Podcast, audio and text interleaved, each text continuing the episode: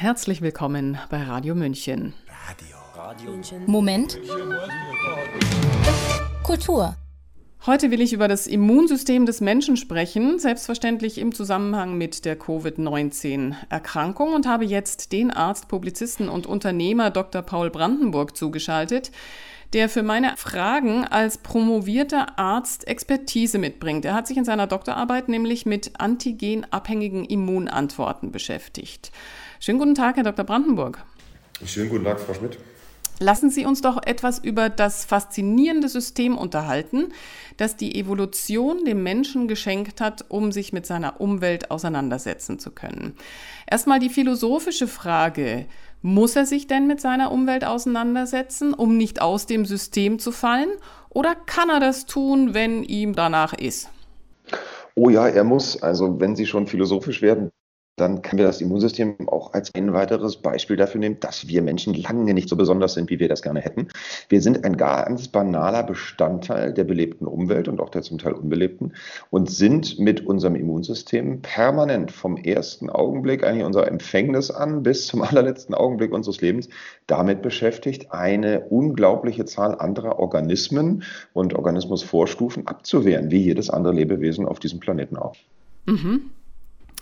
Welche Mechanismen der Infekt- und Bakterienabwehr des Menschen kennen wir denn heute? Und glauben Sie, dass wir überhaupt schon alles begriffen haben? Das ist eine Frage, mit der man eigentlich einen Mehrteiler starten könnte von vielen, vielen Stunden und äh, wenn nicht Jahren und ganze Studiengänge füllt.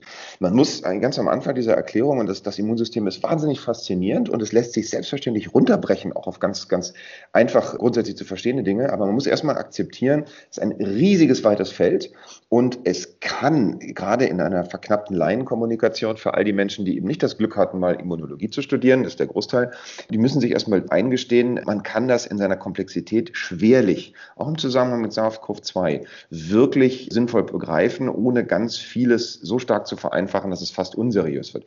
Unser Ziel, denke ich, sollte es sein, erstmal die absoluten Grundprinzipien zu verstehen. Da gibt es eine ganze Menge, die in den letzten Monaten sehr schlecht bis gar nicht kommuniziert werden. Und wer sich die Mühe macht, da mal ein paar Minuten seiner Lebenszeit drauf zu verwenden, ich glaube, der kann weiterkommen. Wenn man ganz grundsätzlich einsteigt, kann man sagen, man kann das Immunsystem, was wir heute kennen, und Sie fragten schon danach, einen ganz großen Teil davon kennen und verstehen wir bisher kaum. Da haben wir allenfalls Ideen davon, was es da wohl gibt und wie das wohl funktioniert, aber wie es im Einzelnen ist. Und gerade in den Bereichen, die jetzt zurzeit besonders relevant sind, nämlich die sogenannten Gedächtniszellen, über die wir oft sprechen, da wissen wir sehr, sehr wenig. Aber wenn man mal ganz an den Anfang zurückgeht und sich überlegt, wie funktioniert das, was ist eine Dampfmaschine, kann man sagen, dass unser Immunsystem in zwei große Bereiche zerfällt. Das eine nennen wir angeborenes Immunsystem, das andere adaptives Immunsystem. Das ist schon so ein bisschen Begriffsverwirrung, weil angeboren sind die ja irgendwie beide nicht. Sie haben ja das andere nicht gekauft irgendwann im Laufe des Lebens oder es wurde nachgespritzt. Was das aber meint ist, dass es einen Bereich unseres Immunsystems gibt. Wenn wir das Ganze mal kriegerisch als Armee betrachten, gibt es einen Bereich, vielleicht das Heer. Unverändert ist das seit ganz, ganz langer Zeit da. Und ein Bereich ist evolutionsmäßig viel, viel jünger und hat andere Aufgaben. Das kam also viel später. Und die beiden unterscheiden sich schon mal ganz erheblich. Das angeborene Immunsystem ist eine Menge von Zellen, kann man sagen, und Eiweißbestandteilen, die durch unseren Körper wandern, die in unserem Blutsystem im Wesentlichen sind und die darauf spezialisiert sind, fremde Eiweiße, denn über die reden wir hier, ne, es sind immer fremde Eiweiße, die irgendwie in unseren mhm. Körper kommen, entweder sofort zu fressen, als Zelle sofort zu fressen, oder als kleiner chemischer Bestandteil sich an diese Anweise anzulegen, also sich mit denen zu verbinden wie in einer chemischen Reaktion, um dann dafür zu sorgen, dass die entweder kaputt gehen, wenn man also das fremde Eiweißmolekül, das Teilchen zerlegt, oder durch dieses Andocken an dieses Eiweißteilchen wiederum die Fresszellen erst in die Lage versetzt, dieses Teilchen aufzunehmen. Das ist das ganz einfach runtergebrochen, das angeborene Immunsystem. Dieses System funktioniert im Wesentlichen besonders gut gegen die einfachen Krankheitserreger. Einfach heißt, und das ist ein Begriff, da muss man ein bisschen vorsichtig sein, aber es ist relativ einfach. Einfach sind zum Beispiel Bakterien oder Pilze. Deswegen einfach, weil es dem Körper meistens nicht sehr schwer fällt, die zu unterscheiden. Da sagt das Immunsystem, Moment mal, das ist eine Körperzelle von mir, die erkenne ich, und das da ist ein Bakterium, sieht völlig anders aus. Da ist der Unterschied groß genug. Ja? Das ist wie ein bunter Hund, kann man sagen, in der Katzenmenge. Dann wird es schwieriger bei anderen Erregern. Viren sind in der Regel sehr viel schwieriger zu erkennen. Warum? Weil so ein Bakterium in den meisten Fällen nicht in unsere Körperzellen reingeht. Das schwimmt oder, oder wandert durch unsere Körperschichten und durch unsere, unsere Gewebe, ist aber außerhalb der Zellen. Viren hingegen sind in aller Regel meist innerhalb unserer eigenen Zellen. Das heißt, dieses angeborene Immunsystem tut sich wahnsinnig schwer, überhaupt zu erkennen, wo ist da ein Virus. Es kann meist nicht so gut in die Zelle reingucken.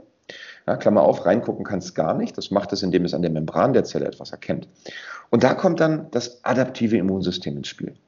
Und wenn wir uns das jetzt mal evolutionsbiologisch anschauen, dann ist der Altersunterschied, der Entwicklungsunterschied zwischen diesem angeborenen und dem adaptiven runde 300 Millionen Jahre. Das ist eine unvorstellbar lange Zeit, in der die Natur den Teil des Immunsystems gebaut hat, der Viren abwehren kann, wenn man es stark vereinfacht.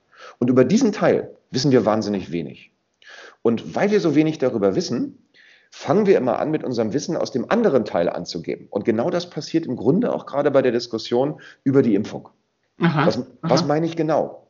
Wir reden bei dieser, bei der Impfung, die momentan stattfindet gegen SARS-CoV-2, bei der Immunität, die wir da messen wollen, ja immer von der Antikörperfrage. Das ist ein Wort, was ständig fällt, nicht? Antikörper, Antigen. Und wir messen dann im Blut, wie viel Antikörper so nach einer Impfung da sind oder nach einer durchgemachten Erkrankung. Diese Antikörper, die wir da messen, die sind so eine Art Bindeglied oder ein Element des Immunsystems, was zwischen diesem adaptiven und dem angeborenen System steht, kann man sagen. Antikörper sind nämlich etwas, das dieses neuere, das adaptive Immunsystem bildet, wenn es Kontakt hatte mit den fremden Eiweißen, um das angeborene System, das etwas ältere, in Schwung zu bringen, diese Erreger rauszuselektieren und, und zu fressen und zu vernichten. Mhm. Ist das die sogenannte B-Zell-Immunität? Da kommen wir gleich zu. Ja, das, okay. die spielt dazu rein, die B-Zell-Immunität. B-Zellen sind ein Begriff aus diesem adaptiven Immunsystem. Ich vermeide es jetzt absichtlich, da zu speziell zu werden, denn das Prinzip ist mir erstmal wichtig. Wir wissen, dass, das ist ein sehr, sehr wichtiges und, und einigermaßen gut verstandenes System, dass diese Antikörper produzierenden Zellen, wie Sie schon sagten, die B-Zellen, die gehören zum adaptiven System, die treffen auf so ein Eiweiß, ein fremdes Eiweiß, in unserem Fall jetzt oder in den letzten Monaten üblicherweise ein Teil des SARS-CoV-2-Virus erkennen das in irgendeiner Weise und produzieren dann die sogenannten Antikörper. Was sind Antikörper? Das sind wiederum kleine Eiweiße, kleine Bestandteile des Lebens, die in der Lage sind, an dieses erkannte Virus oder Teile dieses Virus oder vermeintliche Virusbestandteile anzudocken. Die setzen sich da wieder ran bei einer chemischen Reaktion und vermitteln durch dieses Ransetzen wiederum, dass das angeborene Immunsystem und auch das adaptive dann diesen so markierten Eiweißstoff angreift. Das ist so, als ob Sie im, im Wald durch die Gegend gehen mit einer Sprühflasche und ein Kreuz auf einen Baum sprühen, so wie das Förster machen, damit der Baum gefällt wird. Das heißt, mhm. die Antikörper selbst machen gar nichts groß kaputt, die markieren das bloß und dann kommen andere Bestandteile des Immunsystems und greifen das an. Das ist ein wichtiges und gutes System und das ist unverzichtbar. Nur in der Diskussion verengen wir uns oft auf diese Antikörper. Ja. Aber die Wahrheit ist, die Antikörper sind bestenfalls der zweite Schritt der Immunabwehr. Die erste ist eine ganz unspezifische durchs angeborene System, wo das Abwehrsystem des Körpers kommt. Das ist dann gegen Viren sehr, sehr ineffizient, auch gegen SARS-CoV-2, weil, wie gesagt, es erkennt es meistens nicht. Im zweiten Schritt kommen dann diese Antikörper. Großartige Sache, unverzichtbar. Aber im dritten und langen Schritt, der über viele, viele, viele Jahre hinaus geht, da sind diese Antikörper in Anführungsstrichen gar nicht mehr so wichtig. Denn die Antikörper, die von den B-Zellen produziert werden, die sind mitnichten ein Leben lang in unserem Körper. Die können über verschiedene Wochen, Monate, vielleicht sogar in Einzelfällen Jahren, aber meistens nicht, können die da sein, aber dann werden die wieder abgebaut. Und trotzdem sind wir ja, auch wenn diese Antikörper weg sind, immer noch über viele Jahre, vielleicht sogar unser ganzes Leben lang immun gegen sehr viele Erreger. Und das sind dann die T-Zellen, die quasi ein Gedächtnis bilden, oder? Wenn ich das richtig verstanden habe. So ist es. Es sind nicht nur die T-Zellen, es sind auch die B-Zellen, die bilden auch Gedächtnisse. Deswegen sage ich immer, man sollte etwas vorsichtig sein, allzu sehr in die, in die Feinheiten einzusteigen, da vergaloppiert man sich schnell. Aber im Grunde meinen sie das Richtige. Das adaptive Immunsystem hat diese brillante unfassbar ausziselierte Antwortmöglichkeit, dass es einerseits sehr, sehr schnell Antikörper produzieren kann, nämlich wenn dieses angeborene Immunsystem anfängt, davon Bestandteile dieses Eiweiß zu liefern oder auch wenn es selber, dieses adaptive System selber über ein paar von diesen Fremdeiweißen stolpert, dann hat es eine sehr ausgeklügelte Antwortkaskade. Dann teilt es sich sofort auf, wie eine gut organisierte Armee sagt, du greifst sofort an, du machst dir erstmal eine Zeichnung von dem, was wir da haben und klärst den Feind auf und du Nummer drei, du baust schon mal mal im Vorfeld und vorbeugend gegen dieses Eiweiß für die Zukunft, baust du schon mal Pläne und Waffen sozusagen, um in Jahren reagieren zu können. Das passiert alles gleichzeitig. Und wir haben von diesen gleichzeitig stattfindenden Prozessen halt zum Großteil relativ wenig Ahnung. Wir haben recht gut untersucht, wie diese B-Zell vermittelte Antikörperproduktion funktioniert. Was wir weniger gut wissen, bis gar nicht ist, wie die meistens T-Zell vermittelte und auch B-Zell vermittelte Gedächtniszellenproduktion funktioniert. Unter mhm. Gedächtniszelle versteht man nämlich die Zellen aus diesem adaptiven System, die sich in irgendeiner Form merken, was sie da für einen Eiweiß getroffen haben und auch merken, wie man für dieses Eiweiß, was Sie getroffen haben, die Antikörper schnell wieder hochfährt, wenn man sie braucht und auch die nicht Antikörper vermittelte Immunantwort. Denn neben dieser Antikörpermarkierung, die das adaptive System liefert, arbeiten die T-Zellen in diesem System unabhängig von den Antikörpern auch hochgradig effektiv. T-Zellen sind Zellen, die kennen wir aus anderen Erkrankungen, wie zum Beispiel HIV, wo speziell die T-Zellen ja angegriffen sind, nicht mehr vorhanden sind. Die T-Zellen greifen direkt diesen Eiweißstoff an, nicht alleine meistens, sondern kooperieren dann wieder mit dem älteren angeborenen System. Die markieren das zum Teil, die greifen das zum Teil selber und binden das wiederum an andere Zellen. Das ist im Einzelnen gar nicht so wichtig, wie das funktioniert. Aber all diese Prozesse funktionieren parallel. Und das Wichtige, was es hier zu verstehen gilt, ist, dass wenn wir nur auf die Antikörperzahl gucken, dann blenden wir drei Viertel dieser ganzen Reaktion aus. Mhm. Und was wir viel besser verstehen müssen, ist, wie werden diese Gedächtniszellen gebildet? Wie hängt die Anzahl der Gedächtniszellen mit der anhaltenden Immunität zusammen? Und sollten wir nicht viel stärker, wenn wir die Fragen von Genesen und nicht mehr gefährlich in Anführungsstrichen des Menschen betrachten, müssen wir nicht viel mehr auf diese Gedächtniszellen schauen? Und die Antwort lautet ganz klar ja. Mhm, mh. Ich habe das Glück, nachher auch noch mit Dr. Juliane Walz sprechen zu können, die in einer Studie ja schon Ende September herausgebracht hat, dass von 190 Probanden, die krank waren, sich eine sehr hohe T-Zell-Konzentration gefunden hat, die auch nach sechs Monaten nochmal teilweise höher war als am Anfang. Sie hat aber auch herausgefunden, und darauf möchte ich jetzt äh, hinaus, dass bei der Vergleichsgruppe sozusagen hat sie eingefrorenes Blut genommen aus einer Zeit, in der man anscheinend sich nicht damit auseinandersetzen konnte, mit SARS-CoV-2 und hat dort herausgefunden, dass auch da schon kleine Immunantworten da waren. Mhm. Das heißt, was bedeutet denn diese T-Zell-Immunität für die Kreuzimmunität und für die Immunität fürs ganze Leben? Das sind mindestens wieder drei Fragen auf einmal, Frau Schmidt. Verzeihen Sie mir die Oberlehrerattitüde. mir ist es aber immer wichtig, bei diesem wirklich sehr komplexen Feld, das, das runterzubrechen und zu sortieren. Gehen wir nochmal ganz an den Anfang zurück. Ähm, ich stimme völlig zu, dass was Sie, diese, diese Forschungsergebnisse, die Sie da zitieren, die sind vielfach belegt. Im Januar diesen Jahres kam, kann man sagen, in der Bibel der Medizin, das ist ein, ein Journal, das heißt Nature. Das ist meistens zu Recht doch das höchst zitierte Medizin- und Biowissenschaften-Journal. Das hat eine Unterabteilung, die heißt Nature Immunology. Da kam ein großer Artikel raus, in dem Fall auch mit deutscher Beteiligung, das ist nicht so häufig, in dem klar gezeigt wurde, dass 100 Prozent, und da muss man sagen, das hat man selten in der, in der Wissenschaft, 100 Prozent aller Menschen, die eine Covid-19-Erkrankung durchmachten, gleich welcher Intensität, danach T-Memory-Zellen hatten, also diese T-Gedächtniszellen, die dafür relevant sind. Das ist ein frühes Ergebnis, aber es zeigt eindrücklich, mit aller, allergrößter Wahrscheinlichkeit ist eine durchgemachte Covid-19-Erkrankung der allerbeste Schutz für jede Wiederholungsinfektion. Es hat rund ein halbes Jahr gedauert. Wir können davon ausgehen, dass ungefähr sechs Monate, nachdem so eine Covid-19-Erkrankung durchgemacht wurde, auch wenn es nur die leichte Form war, wo sie zu Hause geblieben sind und ein bisschen gehustet haben, dass wir rund sechs Monate später eine absolut taugliche T-Gedächtniszellenpopulation haben, die eine Reinfektion, wenn sie denn stattfindet, wenn mal wieder das Virus kommt, sehr schnell, sehr effektiv bekämpft und sie merken nicht einmal, dass da noch mal was war. Also wahrscheinlich nach aktuellem Stand ist es sogar jeder Mensch, der das einmal hatte. Wie wichtig sind diese Zellen und warum liegen sie auch vor, wenn man nachweislich keine Covid-19-Erkrankung hat oder keinen SARS-CoV-2-Kontakt? Kann man einfach zeigen, weil wir schon wissen beispielsweise, dass nach einer SARS-CoV-1-Infektion, also der schon bekannte Familienpartner dieses SARS-CoV-2, ein stabiles T-Zellgedächtnis existiert. Diese T-Gedächtniszellen sind der Träger der Immunität bei SARS-CoV-1, der langfristigen. Das wissen wir. Ja, mit dem Restzweifel, der immer ist bei biologischen Ergebnissen. Da ist nichts hundertprozentig sicher, aber wir wissen das mit an Sicherheit grenzender Wahrscheinlichkeit. Und die Wahrscheinlichkeit ist doch mal, Entschuldigung, verdammt hoch, dass es bei SARS-CoV-2 ganz genauso ist.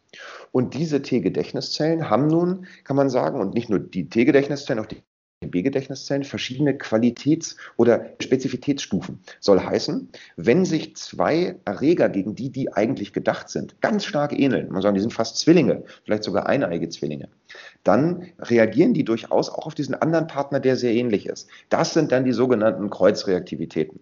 Wie ähnlich sich da ein Partner, ein, ein Viruspartner oder ein Erregerpartner in Anführungsstrichen sein muss, hängt dann ganz stark davon ab, auf welche Epitope, wie das so schön heißt, die reagieren. Das soll heißen, dass diese Antikörper, die produziert werden und auch die Rezeptoren der Zellen, die wichtig sind für diese Funktion, die suchen sich immer einen Teil der Oberfläche dieser Erreger aus, also von Hüllen oder von irgendwelchen Eiweißbestandteilen. Und je nachdem, auf welches Bestandteil die nun reagieren, kann es durchaus sein, dass ein Zellproduktionselement oder eine, eine T-Zelle, die auf ein Virus Nummer 1 reagiert, auf ein ganz anders geartetes Virus Nummer 2 auch reagiert, weil dieses Virus Nummer 2 an der einen Stelle, an diesem einen Epitop so ähnlich ist. Das heißt, man kann also nicht automatisch sagen, ja, weil SARS-CoV-1 ähnlich ist, muss es bei SARS-CoV-2 auch genauso sein. Den Trugschluss darf man nicht machen. Aber wir wissen mittlerweile, dass das die Epitope, auf die da bei SARS-CoV-1 reagiert wird, wahrscheinlich auch sehr ähnlich sind mit denen bei SARS-CoV-2. Da ist vorhin schon das Wort Spike-Protein gefallen. Das ist etwas, was da ganz stark reinspielt. Also, mhm. Ganz kurz gesagt, ja, diese Gedächtniszellen sind der eigentliche Träger der langen Immunität.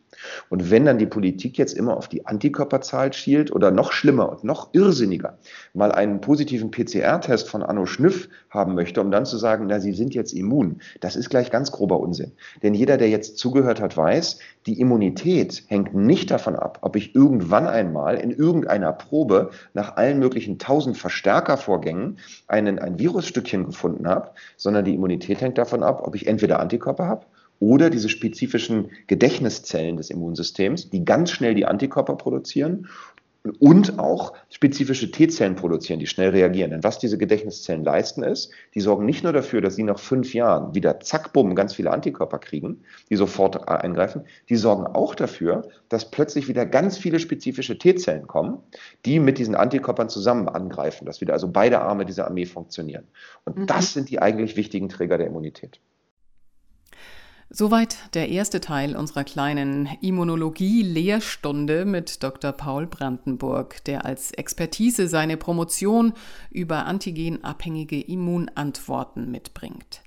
In meinem Gespräch mit ihm hatte ich bereits meinen nächsten Gesprächspartner zum Thema angekündigt. Das ist Dr. Juliane Walz vom Universitätsklinikum Tübingen, die mir nach der nächsten Musik meine Fragen zu ihrer hochinteressanten Untersuchung über genau jene jetzt ja etwas verständlicher gewordene Immunantwort des Langzeitimmungedächtnisses beantworten wird.